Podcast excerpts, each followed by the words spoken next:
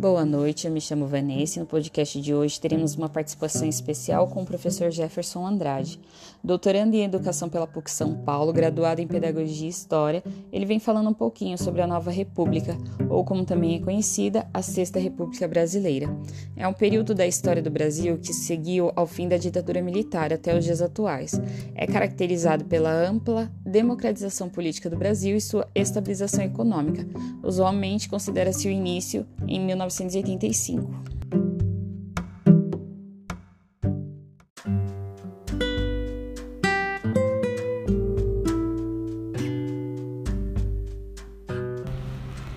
Para falarmos sobre a educação no período de redemocratização do Brasil, é para isso é importante nós destacarmos que é, o pontapé inicial das mudanças que vão ocorrer nesse período é a nova Constituição de 1988, não é? depois de, um, de, uma Assembleia Constituinte, de muitas discussões entre grupos de ideologias, de pensamento, de mundo diferentes, né?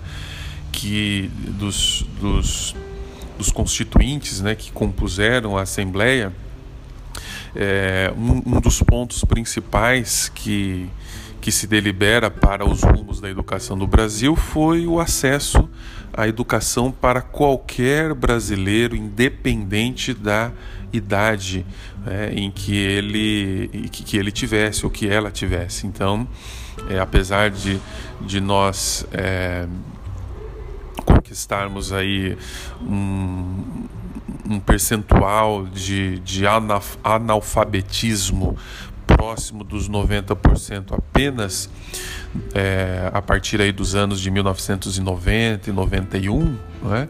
mas é, começava no, no, Brasil um projeto né, de alfabetização para todos e, e, de, e, de, se tentar alcançar isso. Mas as, as mudanças realmente que vão mais impactar e que perpetuam até hoje é, que ocorrem também nesse período de redemocratização do, do Brasil é, é, a Lei de Diretrizes e Bases né, de 1996. Então, a Lei de Diretrizes e Bases é o que mais impacta né, na, na, transformação do, do Brasil. É, um, um, uma mudança importante que vai ocorrer, é, que que impacta grandemente a exigência por parte dos para, para, para, quem, para quem fosse ser professor, né, para quem fosse trabalhar no magistério, educação infantil, fundamental 1, é, as séries iniciais né, do fundamental, as séries finais, é a exigência de ensino superior. Então, não, até então se, se podia apenas com um nível técnico, que era o magistério da época, não é? Você podia lecionar e com a nova lei de diretrizes e bases passa a ser então obrigatório o ensino superior para que você pudesse exercer o magistério. Ah, essa é uma das principais mudanças. Também se muda o nível, o nome dos níveis de ensino, que era primeiro grau e segundo grau, né? passa a ser ensino fundamental, séries iniciais e finais e ensino médio, né, mudando o segundo grau para ensino médio. É, a importância também, isso é uma conquista muito grande no período de redemocratização, que é o acesso à escola, à educação pública, a ideia de inclusão dos alunos especiais, né? o que não havia, não havia esse olhar no, no período da ditadura. Né? Então, um olhar especial para os alunos, as famílias né, que tinham crianças, que têm crianças é, com necessidades especiais, ela, ela vai começar a mudar a partir também do processo de redemocratização. Outra conquista importante que vem nesse período, né, também aí a partir de 1996, com é, a nova Lei de Diretrizes e Bases, é o Exame Nacional do Ensino Médio, né, que foi uma grande conquista do Brasil e que existe até hoje, né, tem os seus, seus pontos a crescer, a melhorar, mas é algo que é, tornou, tornou um pouco mais justo ou um pouco mais organizado. Talvez não, não seria a palavra justo, né? mas um pouco mais organizado a questão tanto da própria avaliação de como anda o desempenho de professores e alunos do ensino médio, mas também é, o, o, próprio acesso às universidades públicas né? e particulares também. Tá? Ah, Bem, eu acho que esses são os principais pontos, como eu disse, né? algumas conquistas permanecem até hoje desse período da, da educação brasileira. Eu, eu avalio que o que talvez não. É, o que poderia ter sido melhor, né?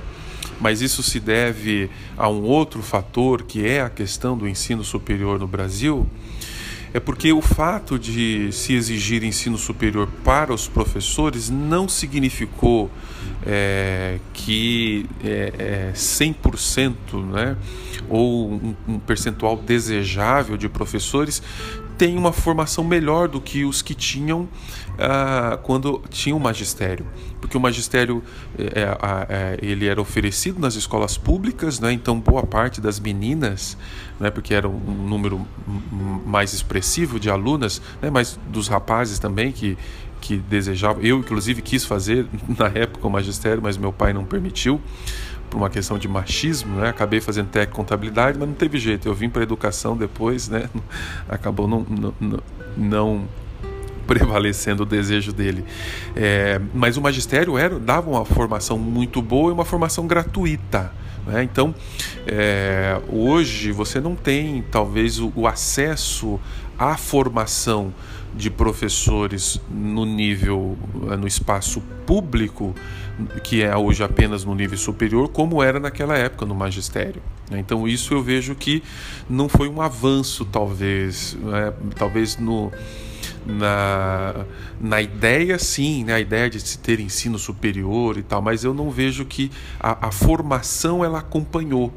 Né? Eu, eu quando fui administrador escolar e diretor, é, as melhores professoras que eu tinha nas escolas por onde eu passava tinham passado pelo magistério, né? porque eram quatro anos ali, quase que o dia todo. Né? E hoje nas universidades públicas, né, é difícil acesso, né, para geralmente as universidades públicas os cursos são no, são matutinos, né? às vezes não tem pedagogia à noite, algumas licenciaturas à noite. Então o aluno ele vai para algumas, ele tem que pagar, né, a universidade particular para ele poder se formar em algumas licenciaturas. Então eu acho que isso poderia ter avançado mais ou ser melhor planejado né, o espaço de formação pública para os professores. E sobre a educação, né, eu vejo que, eu avalio que é, muitas vezes se atribui um papel e uma importância, não que não seja importante a escola, né, mas se vê a escola muito como um, um espaço de redenção e salvação quando na verdade ela é um dos espaços, ela é um dos caminhos. Né? É, nós precisamos no, no Brasil para avançarmos em termos de formação cidadã, formação autônoma, né, de crianças, adolescentes e jovens, nós precisamos da escola, nós precisamos da educação, mas nós precisamos é, de crescer em aspectos sociais. Né? A gente precisa que essas crianças que frequentam as escolas tenham internet em casa, que tenham comida em casa, que tenham moradia digna. Né? Então, eu vejo que muitas vezes se atribui um papel à, à educação achando que ela vai salvar a escola, vai salvar tudo e não vai. Né? Ela é parte da construção do pensamento de um cidadão, de uma cidadã com pensamento crítico, autônomo, capaz de exercer uma atividade remunerada digna, né, que ofereça conforto, segurança para ele, para sua família, né, que ele exerça um papel na sociedade. Então a escola ela não vai ser suficiente, a educação não é sufici suficiente para tudo isso e eu vejo que muitas vezes se atribui esse peso tão grande, né, à educação, à escola.